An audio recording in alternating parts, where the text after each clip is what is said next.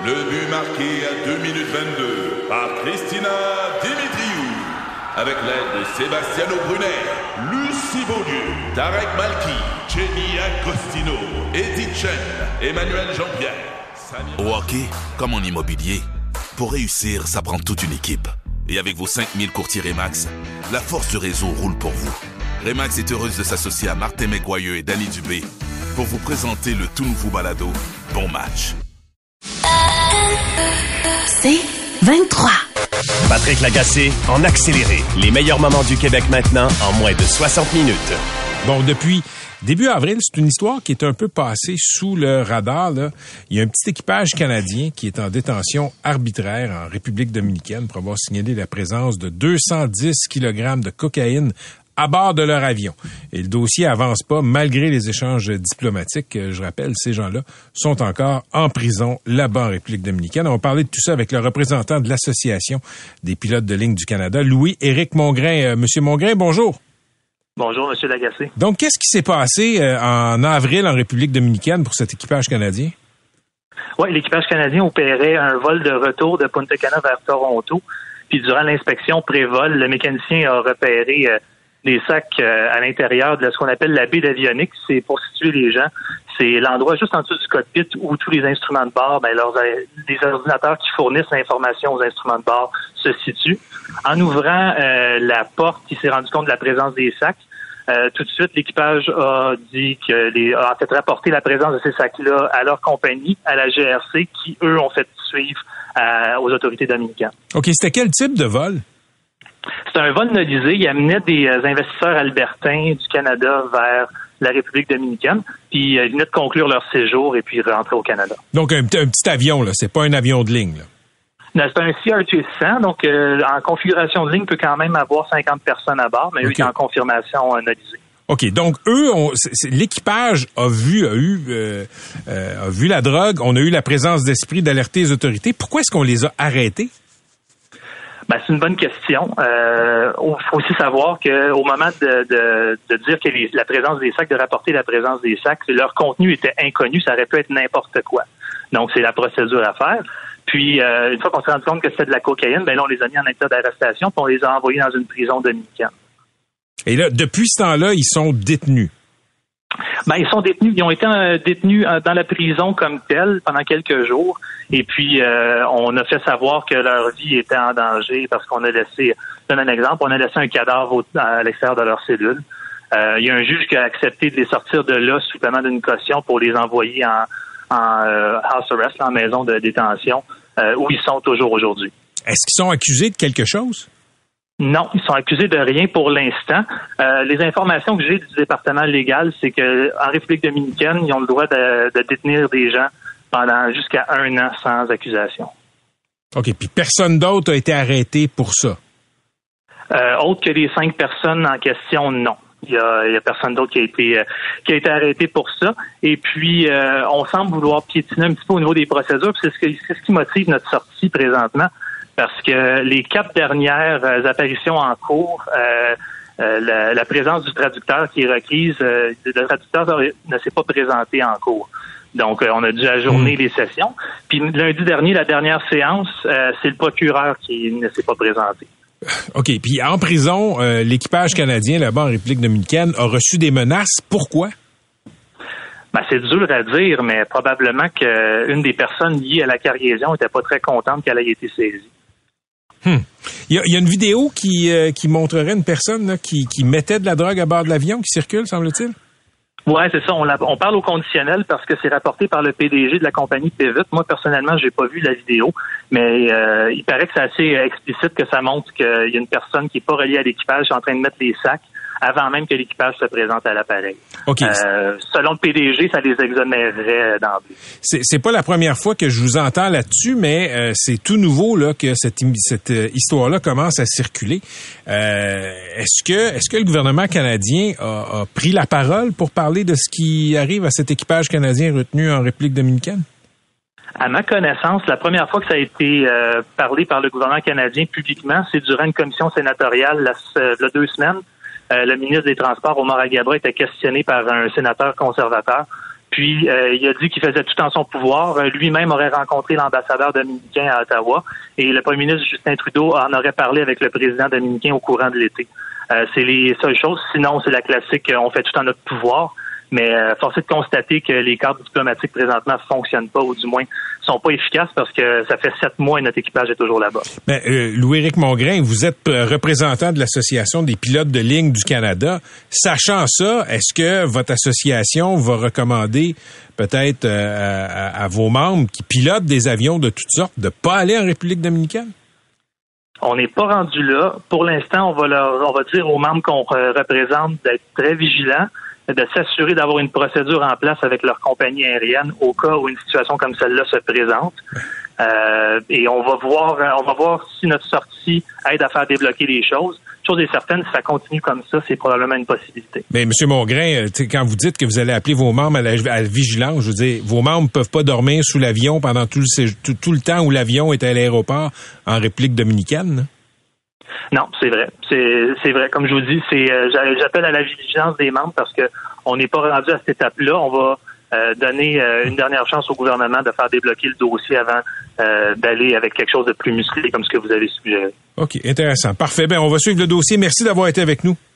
Plaisir, merci de m'avoir reçu. À la prochaine. Louis-Éric Mongrain, qui est représentant de l'Association des pilotes de ligne du Canada. Et là, il évoquait là, cet équipage canadien qui est maintenant euh, je sais que c'est une saga. Là. Ils sont passés de la prison à une sorte de maison d'arrêt. Une prison dominicaine, pour avoir entendu des témoignages, c'est pas bien, bien le fun.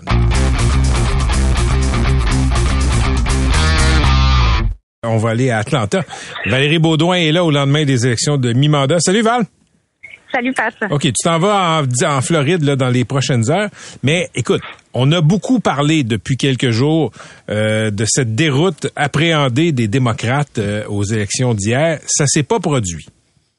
Non, pas de catastrophe parce qu'il y avait des scénarios où on disait même qu'on allait perdre l'État de New York, que ça allait être gouverné par des républicains, qu'il allait avoir un siège au New Hampshire, au Sénat, euh, qui passerait des démocrates aux républicains, que, ça allait être une victoire écrasante quand finalement, euh, là, le décompte n'est pas terminé, mais selon les estimés, la Chambre des représentants, ça va être une mince majorité euh, républicaine. Est-ce que ça va être 5, 6, 7, 8 sièges? C'est possible. Et le Sénat, c'est toujours pas décidé. Euh, moi, la surprise, vraiment, c'est la Pennsylvanie. Je pense que ça, c'est le, tout le monde s'entend pour le dire parce qu'au beau milieu de la nuit, on a appris que Dr. Oz perdait contre John Fetterman, un siège au Sénat qui était aux républicains avant, qui repasse aux démocrates. Donc, pour eux, ça veut dire quoi? Ça veut dire qu'on s'enligne vers une majorité encore et peut-être même une plus grande majorité. Et, pour, pour ce qui est du Sénat, là, on le sait, là, dans, c'est, serré dans plusieurs, euh, dans plusieurs États. On pourrait être fixé juste dans quelques semaines. Euh, oui, dans quatre semaines même, parce que euh, là, je me trouve au bon endroit pour ça. En Georgie, l'élection, c'est particulier. Donc, euh, dès que tu pas 50% plus un, tu t'en vas en deuxième tour. c'est juste en Georgie puis en Louisiane qu'on a ça. Donc là, ce que ça veut dire, parce que là, il n'y a aucun des deux. Entre Herschel Walker, on en parle souvent à l'émission, qui est contre le, pasteur Warnock, il n'y a personne qui dépasse le 50 parce qu'il y a des indépendants qui vont gruger des hmm. voix. Et la prochaine élection, c'est le 6 décembre. Ça veut dire que tous les anciens présidents présidents, présidents en fonction étant Biden, euh, vont aller se pointer en Georgie, vont aller à Atlanta pour essayer euh, d'arracher des votes parce que c'est tellement à égalité. En théorie, Raphaël Warnock, le démocrate, gagnerait si on était dans un système comme ailleurs. Mais comme c'est un deux avec un deuxième tour, puis il n'y a jamais rien de simple hein, dans les élections américaines, euh, c'est le 6 décembre qui va avoir euh, la prochaine élection. Ça risque de coûter cher. La course, c'était déjà plus de 100 millions de dollars pour euh, pour cette course-là au Sénat. Puis là, quatre autres semaines de campagne électorale. Donc, je pense que ça va être à l'avantage, par contre, des démocrates d'avoir d'avoir cette élection-là là, dans quatre semaines. Qu'est-ce que ça signifie les résultats d'hier, de ce qu'on en sait pour l'instant, Valérie, pour Donald Trump?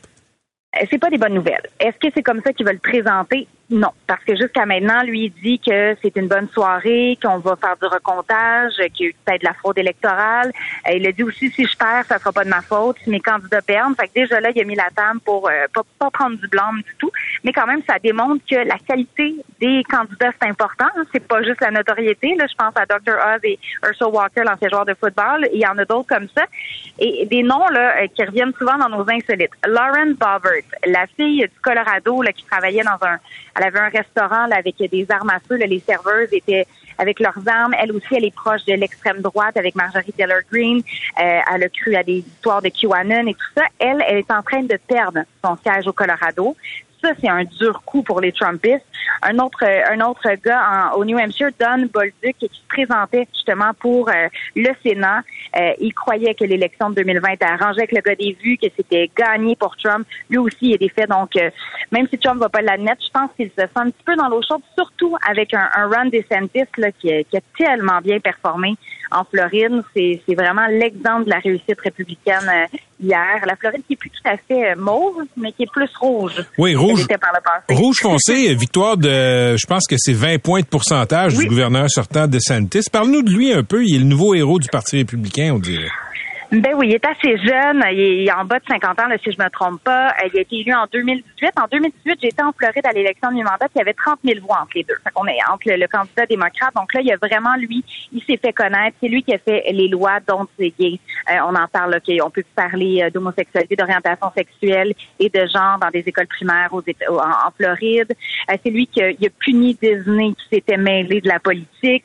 Donc c'est quelqu'un qui a des idées un peu à la Trump, mais disons qu'il les enrobe mieux il est présente mieux, il est moins impulsif, il est moins dans les déclarations euh, choc que Donald Trump, il est quand même charismatique. Donc, euh, pour Trump, c'est la jeunesse, il y a un nouveau vent de changement, que les gens veulent des gagnants. Et Trump, est-ce que c'est un gagnant en ce moment? peu importe ce que les gens pensent, il a perdu en 2020. Là, en ce moment, ses candidats, ça va pas bien. Les élections de mi-mandat en 2018, il a vraiment moins bien performé là, quand on pense au président que Biden va performer en ce moment avec les résultats. Donc, c'est pas, pas des super nouvelles. OK, parle-moi d'un chauffeur que tu as croisé hier, chauffeur, chauffeur un taxi, je crois. tu sais qu'il m'arrive toujours des aventures, toujours. en, voyage. Et là, ça, c'est la meilleure. Écoute, je, je prends un, je me rappelle même pas, écoute, c'était tard, il était minuit à peu près, je pars d'une soirée électorale démocrate pour aller à, mon appartement que j'ai loué ici. Un chauffeur de taxi vient me chercher dans sa belle Tesla. Euh, il me dit que lui, il a réussi, que les médias, c'est des fausses nouvelles quand je dis que je suis journaliste, euh, que finalement, c'est juste en Amérique qu'on peut réussir, mais à condition d'avoir énormément d'armes à feu. Sinon, ça va basculer dans le communisme et que les gangs, c'est bon qu'il y en ait aussi à Atlanta. Donc, euh, c'est important d'être armé. c'est important. Trump, il y a des enregistrements secrets sur à peu près tous les dirigeants du monde. C'est pour ça que c'est le seul qui peut pas être acheté. Alors, j'ai tout ce discours-là pendant un bon 20 minutes. Il n'arrête pas de parler. Et il me dit à la deux reprises à la fin, il dit, moi, j'ai réussi, puis imagine-toi, je sors de prison pour meurtre et je suis quand même capable d'avoir deux Tesla puis un autre véhicule. J'étais avec un gars qui se vantait d'avoir sorti de prison. Et qui, sorti de prison. Et qui fait Tesla, euh, Valérie? Mosque, tout est dans tout. tout eh, écoute, et, qui, aime les guns? Alors, euh, et qui voulait pas me laisser sortir de la voiture pour me jaser ça pendant, pendant une demi-heure. Écoute, écoute on, tout, ah, on fait, fait, du bien. On est, fait du bien d'avoir un autre côté de médaille une fois de temps en temps. On est, on est content que tu sois là pour nous parler, euh, Valérie. Ouf. Euh, OK. Parle-nous. Il pas dit que c'est un tueur en série au moins. Fait qu'on est, on est quand même correct. OK. Joe Biden est en point de presse depuis euh, quelques minutes, là. Oui, euh, parce que Joe Biden va dire, ben là, je, je peux pas l'entendre malheureusement, mais on s'entend que son discours va tourner autour de vous voyez, on a réussi à faire certaines victoires, c'est pas terminé. Le Sénat, ça pourrait même aller à la majorité démocrate, plus que la majorité en ce moment. On pourrait avoir 51 sièges si ça se passe bien en Arizona, si ça se passe mm. bien au Nevada. Je pense que euh, les, les gens partout au pays peuvent quand même être fiers qu'on n'a pas eu le je sais pas si c'est de la fierté le bon terme, là, vous me corrigerez, mais il n'y a pas eu de bilan de violence qu'on pensait. Il y a quand même eu des, des petits pépins ici et là, mais ça s'est quand même bien déroulé les élections. Euh, Biden, s'il prend son petit verre de vin tranquille ce soir, là, il y a quand même eu une bonne, un, dernier bon 24 heures, là, à mon avis. On va écouter le président américain, euh, Valérie. And uh, it was a good day, I think, for democracy. And I think it was a good day for America. Excuse me, I have a little hoarse. Our democracy has been tested in recent years, but uh, with their votes, uh, the American people have spoken and proven once again that democracy is who we are. Donc, euh, M. Biden qui a dit c'est une bonne journée pour la démocratie, une bonne journée pour euh, les États-Unis et les Américains ont prouvé que la démocratie, ça fait partie de qui on est. Oui, ben c'est justement ça. Et on avait la, la peur de Biden dans les derniers discours. C'est la fin de la démocratie. C'est peut-être la dernière élection démocratique.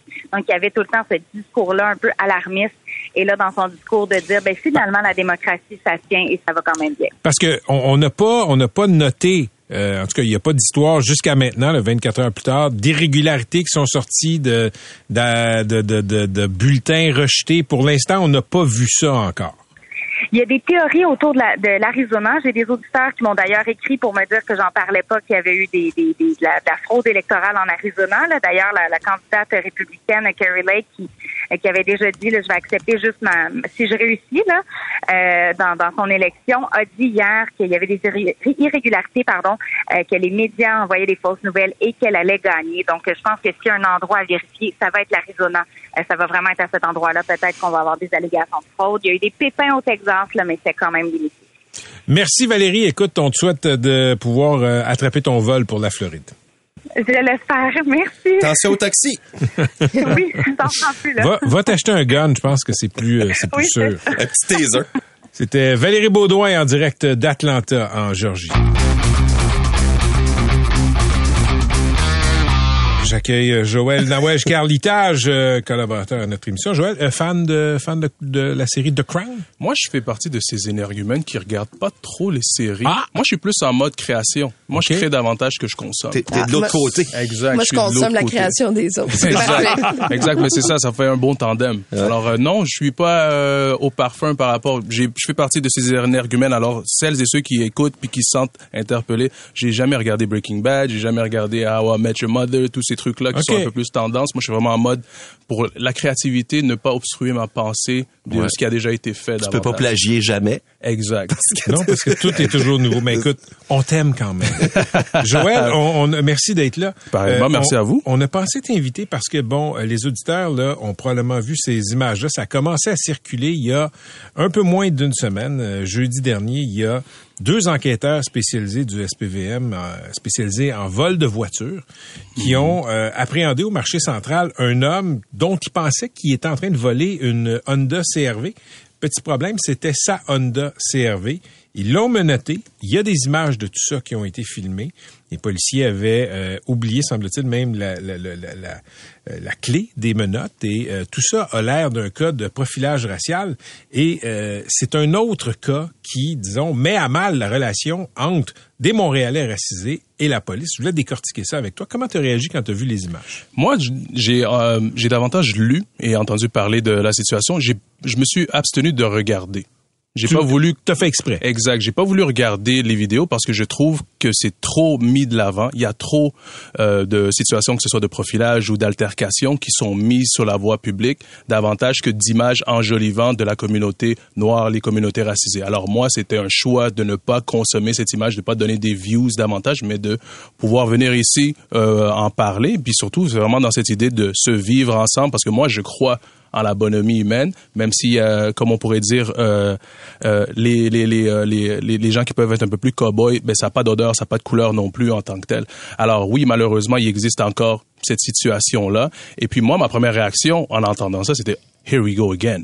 Alors encore Ça une recommence. fois, ça recommence. Mais même pas que ça recommence dans l'idée où est-ce que ça n'a jamais arrêté non plus. Alors, c'est la réalité aussi.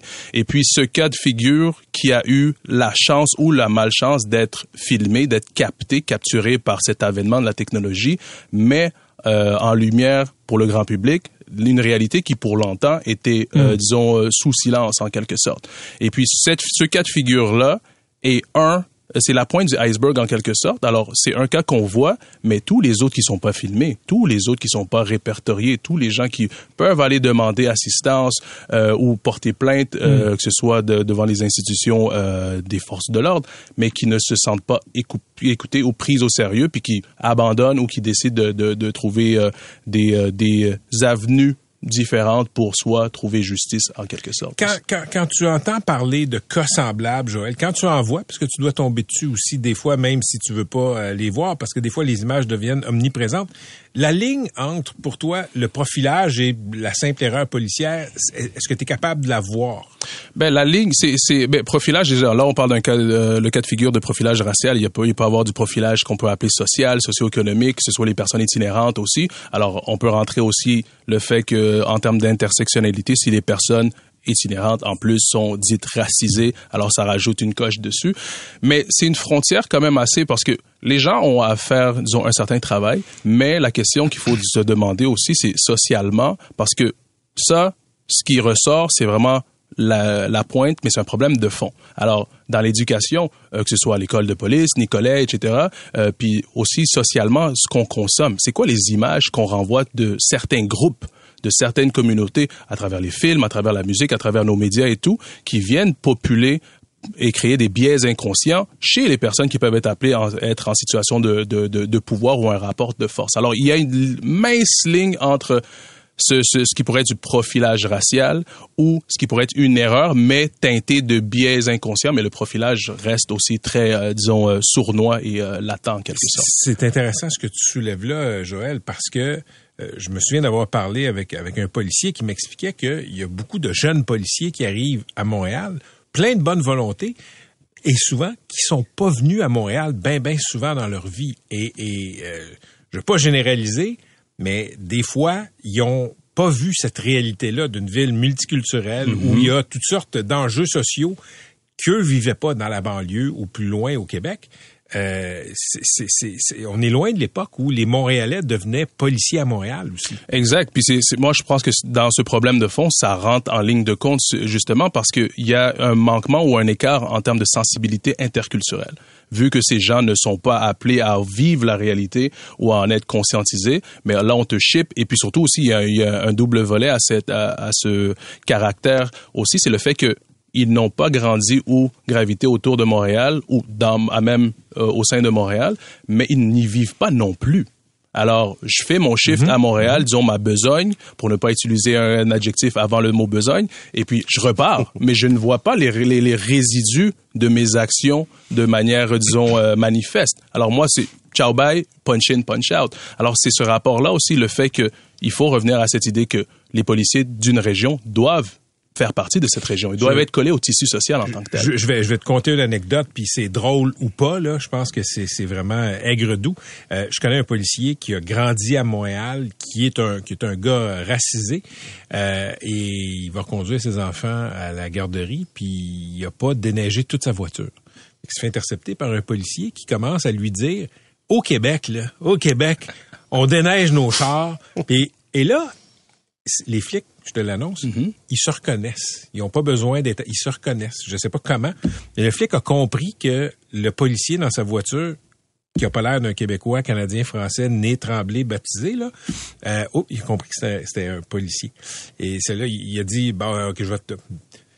Je te donnerai pas de ticket. Et l'autre a dit, non, donne-moi mon ticket. Mais c'est ce que tu racontes là, mm -hmm. c'est je pense que ça fait partie des préjugés d'avoir des policiers qui sont pas venus, qui ont qui habitent pas à Montréal, qui viennent pas de Montréal. À une époque, les policiers pouvaient encore habiter à Montréal. C'est rendu tellement cher qu'il y a bien des gens qui choisissent d'aller en banlieue. Exact. Mais là, moi, chapeau ressources humaines, alors c'est dans l'idée du recrutement. Le recrutement de nos policiers, de, de, de la flotte étudiante qui veut. Ce qui est pas aller... facile, semble-t-il. Exact, qui est pas facile, oui. Euh, mais n'empêche qu'il y a une réalité où est-ce que, hey, tu vas travailler à Montréal, ben, il faut que, qu'on te chip là pendant un an. Tu fais ton un an de stage. Je sais pas c'est quoi le cursus en tant que tel, mais dans cette idée, il faut que tu te colles à cette réalité, que tu prennes le pouls.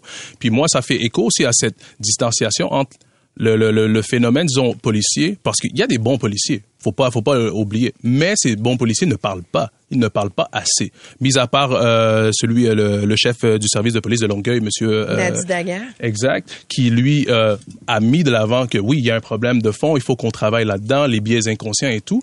Mais existe cette distanciation entre moi qui, euh, dans ma jeune trentaine, euh, qui a connu, enfant à Côte-des-Neiges, justement, les policiers, l'époque où les policiers étaient encore piétons alors la police de proximité, où est-ce qu'ils stationnaient, puis ils se promenaient, puis ils étaient à même la masse, entre, entre guillemets. Ça, ça faisait une différence dans la perception? Ça, ça faisait une différence parce qu'il y avait une proximité. Alors, ils viennent, ils parlent aux gens, ils jasent, tu es capable de lire son badge, et puis, ah, ça, c'est l'agent Langevin, ça, c'est l'agent euh, Trudel, ça, c'est l'agent euh, euh, l'agent Lopez, etc. Il y avait ce rapport-là, ils viennent, ils parlent aux familles, etc. Ils marchent, ils, ils gambadent, en quelque sorte, dans le, dans, dans le quartier, sans pour autant être perçus comme une menace. Et puis, moi, je me rappelle aussi que ça pouvait arriver au parc Kent, euh, rebaptisé parc euh, Martin Luther King, euh, qui a un terrain de basket, puis un policier, va, ils, vont, ils vont être dans le secteur, ah, ben, hey, passe-moi la balle, tac, tac, tac, puis ils font une game avec Mhm. les kids.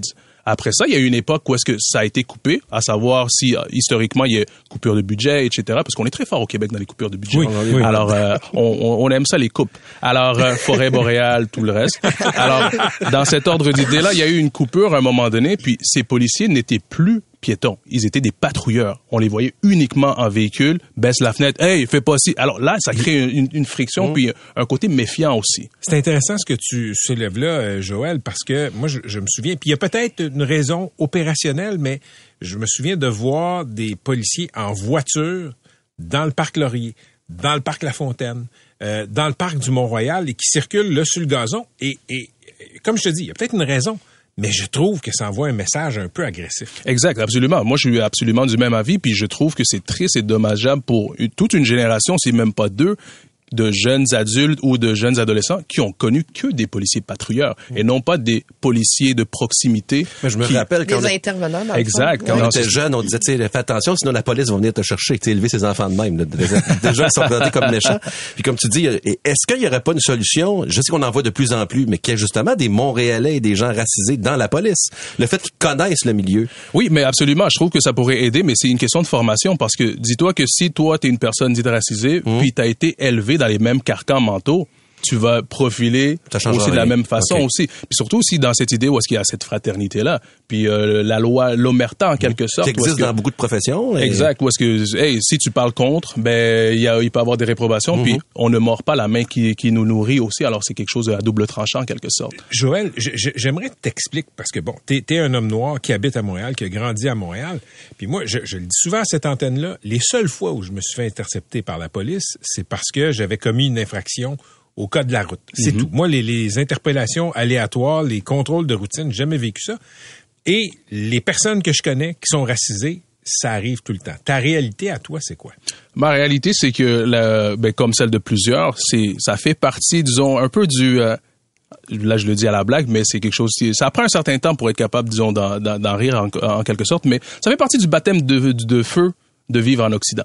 Alors, autant que ce soit au Canada, au Québec, aux États-Unis, en France, les banlieues parisiennes. Des ou- douanes, j'imagine. Exact, mais dans cette idée-là, où est-ce que c'est, c'est, moi, j'ai eu la chance, c'est ça, de- d'avoir des parents qui étaient conscients de l'historique ici. Alors, dès qu'on est de notre jeune âge, on, le- on nous mettait au courant que, hey, il y a tel, tel truc, mais c'est pas pour autant qu'il faut généraliser tout le monde. Il y a du beau monde partout, mais existe ce qu'on pourrait appeler en bon espagnol des taouins. Puis les taouins, il y en a partout.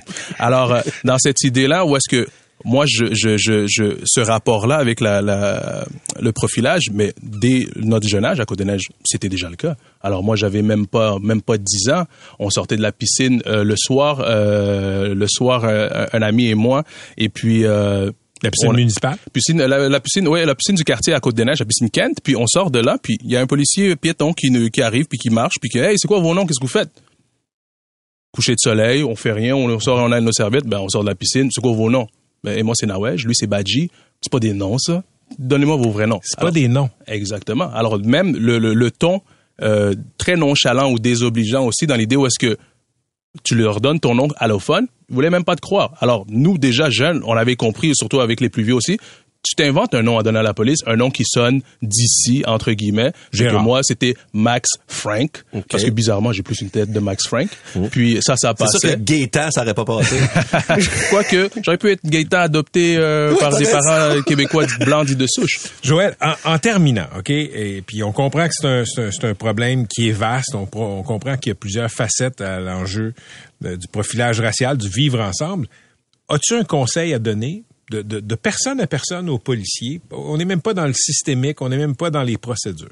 Moi, ce serait de, de, faire la technique de, de disons, de peler les les les, euh, les euh, disons les layers en quel, le, le mot euh, le mot français D'enlever les pelures. les pelures en, en- en Mhm. tant que telles dans l'idée enlevant tous les construits sociaux le côté racial, puisque n'existe que la race humaine. Dans la terminologie, la race désigne des, des créatures d'une même espèce aptes à se reproduire ensemble et à laisser une descendance féconde. Alors les êtres humains, peu importe notre différence physique, on est capable de se reproduire ensemble, alors n'existe que la race humaine. Alors de faire ce constat-là, de peler, OK, j'ai ça comme appréhension à cause de sa couleur de peau. Ouais, mais en dessous de ça, c'est qui? En dessous de ça, c'est quoi? C'est la personne, c'est un être humain, puis se rappeler que c'est une vie. Euh, et puis surtout, dans le, point de vue des policiers, vous êtes censé être l'exemple. Vous êtes censé être les gens qui manifestent la bienveillance, la droiture, l'exemple pour le- les jeunes, l'exemple pour les personnes âgées aussi, en termes de sécurité. Et selon moi, tout le monde a le droit de se sentir en sécurité, de se sentir accepté, respecté, mais surtout humanisé. Alors de voir l'être humain chez l'autre, puis surtout de se demander si c'était moi à l'inverse, est-ce que je voudrais être intercepté de la façon que moi j'intercepte? Mhm. Alors de se mettre dans les souliers de l'autre, c'est ça vraiment l'inclusion, c'est de se regarder dans l'autre, ou comme dans le terme hip-hop que tout le monde connaît, qui est yo, qu'on va utiliser à toutes les sauces, mais yo, ça vient de l'espagnol qui veut dire toi, qui, vient du- qui veut dire tu. Alors je dis yo parce que je me vois en toi. Je me vois en toi. Alors de s'interrelier à l'autre. C'est fun parce que. Patrick, quand tu nous écris des textos, ça commence toujours par IO. Ouais. Exact. Ben écoute, je vais commencer à utiliser Yo. Exact, mais c'est ça, c'est de se voir dans l'autre puis se, se demander si à l'inverse moi ça m'arrivait, est-ce que je le prendrais de telle façon? Non, ben ok, pourquoi est-ce que je laisse ça passer par quel- pour quelqu'un d'autre Ah, parce qu'il fait partie de cette communauté là qui a été disons euh, normalisée dans le côté souffrance de la chose, mais c'est un peuple. Les, toutes les tous les peuples sont forts, tous les peuples ont leurs aléas, mais c'est tous ensemble qu'on va pouvoir s'élever. Alors faut travailler dans ce vivre ensemble. Yo, merci Joël. Pareillement, yo. C'était Joël Nawej, euh, Carl Litage, collaborateur à notre émission. Bon, c'est le diable est aux vaches sur certaines plateformes de réseaux sociaux très populaires. Facebook et Twitter, chacun de leur côté, ont leurs euh, problèmes. Du côté de Twitter, ben, la plateforme a été achetée par euh, Elon Musk, le milliardaire, euh, le titan euh, des voitures électriques Tesla. Et chez, Facebook, ben, il y a une baisse des revenus, une baisse importante des revenus. Il semble avoir une désaffection des fans de Facebook pour la plateforme. Et Meta, la société mère de Facebook, a annoncé la suppression de 11 000 emplois. On va parler de tout ça avec Luc Dupont, professeur de communication à l'Université d'Ottawa, spécialiste de la publicité et du marketing. Salut Luc! Bonjour Patrick. Donc, commençons avec euh, Twitter. Écoute, je suis curieux de t'entendre. Ça fait quoi, euh, une semaine environ, là, que Elon Musk, qui est un personnage haut en couleur, c'est un original, on va dire ça comme ça, euh, a acheté Twitter. Et euh, le moins qu'on puisse dire, c'est qu'il est un utilisateur frénétique de la plateforme. Oui, puis le sentiment qu'on a, c'est qu'on réfléchit à haute voix. C'est-à-dire qu'il y a une journée, on t'annonce, par exemple, que ça va coûter euh, tel prix pour le fameux petit euh, petit tag bleu, puis une autre journée, ben, on t'annonce que finalement, c'était peut-être pas 20 dollars, ça va être plutôt 8. Euh, une journée, on t'annonce euh, aussi que peut-être, euh, éventuellement, on va pas remettre bon, certaines certaines manœuvres qui, au moment où on se parle, ne, ne- ne sont pas autorisées. Puis une autre journée, on dit, savez-vous, finalement, on a peut-être fait euh, une erreur. Euh, moi, j'ai l'impression, bon, qu'on réfléchit à haute voix d'une part, mais en même temps, je rappelle que Twitter, comme on l'a connu, là, c'est sûr qu'on verra jamais ça parce que chaque jour que le soleil se lève, Twitter, au moment où on se parle, perd 4 millions de dollars. Donc, chaque jour que le Hmm. soleil se lève, touc, Le- il y a le- 4 millions. Luc, faut, faut le dire, euh, Musk a acheté ça pour 44 milliards. En fait, il s'est fait enfoncer la vente dans la gorge parce que c'était son offre. Euh, puis on l'a, on l'a forcé à l'acheter parce qu'il avait reculé. Mais ça n'a jamais été profitable, Twitter. Non, et, et effectivement. Et si tu avais acheté les actions la première journée et tu les avais vendues, mettons, euh, quelque part euh, dans les derniers mois, tu aurais fait très très peu de sous pour ne pas dire à peu près à peu près rien. Il s'est fait avoir. euh, N'ayons pas peur des mots complètement. Bon, est-ce que c'est un moment de, de c'est un fantasme? Oui, ça arrive souvent euh, au pays des multimilliardaires, parce qu'on parle quand même ici de, de quelqu'un d'ailleurs qui pour euh, financer une partie des opérations, c'est pas essentiellement ça là, ou uniquement ça, mais a vendu pourquoi près de 40 milliards de dollars d'actions de Tesla depuis 12 mois là. Alors, on est à 37 ou 38 là, si je voulais te donner le chiffre là, un Mhm, petit peu mhm. plus précis. Euh, mais visiblement, il, il s'est fait, ben, il s'est fait avoir. Euh, je pense qu'il a, il a un rêve. Je pense que son rêve, euh, à, la lumière de ce qu'il écrit depuis une semaine ou un peu plus, il y tient. Euh, puis en même temps, bon. Mais c'est quoi, que- Luc, je, je, euh, je suis curieux de t'entendre là-dessus. Tu dis, il a un rêve. Moi, je le regarde aller depuis plus qu'une semaine. Là. Euh, on va dire qu'il est échevelé dans ses commentaires sur Twitter. Toi, ce que tu décodes comme étant son rêve, c'est quoi? Ben, il y avait sa fameuse espèce de son de carrefour de l'opinion publique, des grands échanges. Ouais, C'était déjà ça, Euh, là, à une époque. là. Mais, mais euh, oui, puis en même temps, ben, Twitter n'a jamais été parfait non plus. Ça leur est arrivé parfois de faire disparaître euh, des comptes, en tout cas, à mon avis, qui n'auraient pas dû euh, disparaître. Puis dans d'autres cas, ben, il y avait des comptes qui étaient là qui n'auraient peut-être pas dû euh, être là. Je rappelle toujours que faire le shérif, c'est pas facile. Faire la police, Mhm, c'est pas facile. mhm. Puis là, on le voit à l'usage. Euh, bon, on attendait officiellement l'après-élection américaine pour euh, passer euh, au fameux petit tag bleu. Euh, mais on, on sent bien, là, puis on le sait pas trop. Bon, il y a une autre rumeur ces temps-ci a peut-être des gens qui nous écoutent qui euh, font des infolettres avec une application qui s'appelle Revue, qui est possédée par euh, Twitter. Alors là, tu vois, momentanément, on a dit, ben peut-être qu'on ferait disparaître cette application-là. Il y a mille et une choses là, qui circulent. On est au pays de la rumeur, puis c'est jamais très rassurant parce qu'en même temps, tu veux faire des affaires avec une plateforme comme celle-là, puis à la fin, c'est ça l'objectif, là, au-delà des au-delà des, échanges qu'on qu'on peut avoir. Là, je rappelle toujours que quand ça coûte rien, c'est que c'est nous le produit. Là. Euh, et dans le cas de Twitter, comme dans le cas de Facebook euh, aussi, avec une annonce qui est absolument euh, colossale ce matin, les 11 000 employés qui, qui vont être remerciés, c'est 13% de tous ces euh, tous ces gens-là.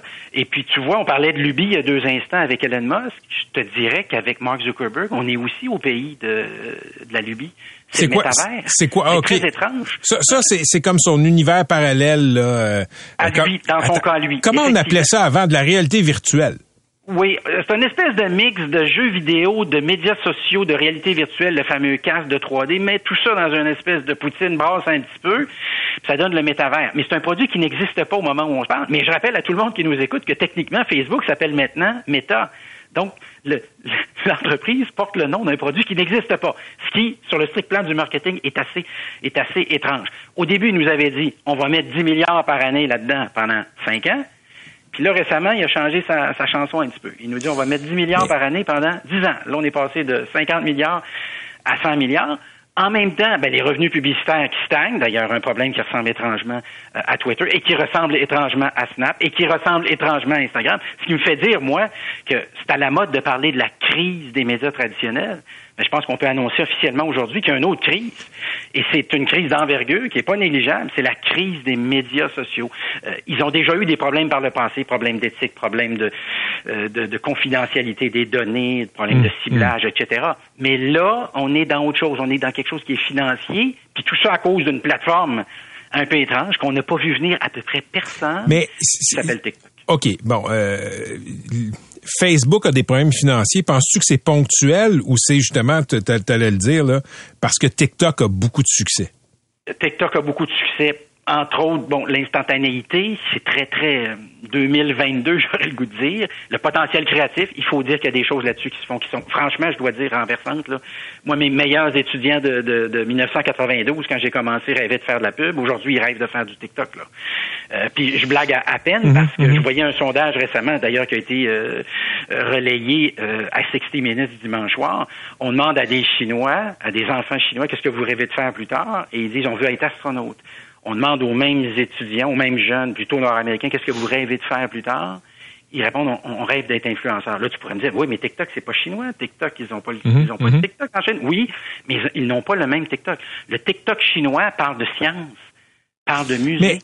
Mais, Au bout de 40 minutes, il cesse de fonctionner. Le TikTok nord-américain, ben, c'est de l'opium. C'est à coup de petits vidéos de 10, 12, 15, 20 secondes. Mais ceci étant dit, Luc, euh, il me semble qu'il y a comme euh, des portes tournantes de réseaux sociaux. Euh, je me rappelle l'époque où Snapchat, c'était la prochaine affaire, ça allait être tellement gros. Euh, Instagram, encore populaire. Je me rappelle de l'époque où on disait, hey, Facebook, ça va jamais mourir. Je te pose la question, Facebook va-t-il exister dans 10 ans? Je pense qu'il va exister, mais tôt ou tard, Zuckerberg devra regarder la réalité en face et se poser la question est-ce qu'au fond, le métavers et Facebook, c'est pas deux entreprises? Et puis je t'entendais il y a deux instants parler du, métavers en disant c'est pas jeu vidéo puis réalité virtuelle. Ben là, à partir du moment où on brasse des cartes comme ça, le danger c'est qu'à un moment donné, on, s'égare. Puis là, euh, euh, ici, là, euh, c'est ce qui semble, se- c'est ce qui semble se passer. Puis ajoute à ça, ben, le, le coup de Jarnac d'Apple, qui est un- moi une des grandes opérations que j'ai vues de marketing de ma vie, là, c'est ce qu'Apple a fait avec son système d'exploitation.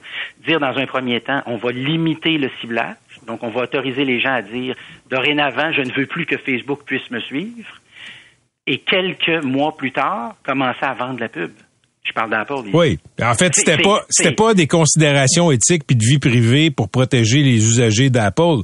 C'était pour mieux vendre soi-même de la pub aux usagers d'Apple. Et ça marche très, très bien. N'importe qui qui va là-dessus ces temps-ci s'est aperçu que, ah, lentement mais sûrement, la publicité euh, prend, prend de plus en plus d'espace. Un peu à l'instar d'ailleurs d'Amazon.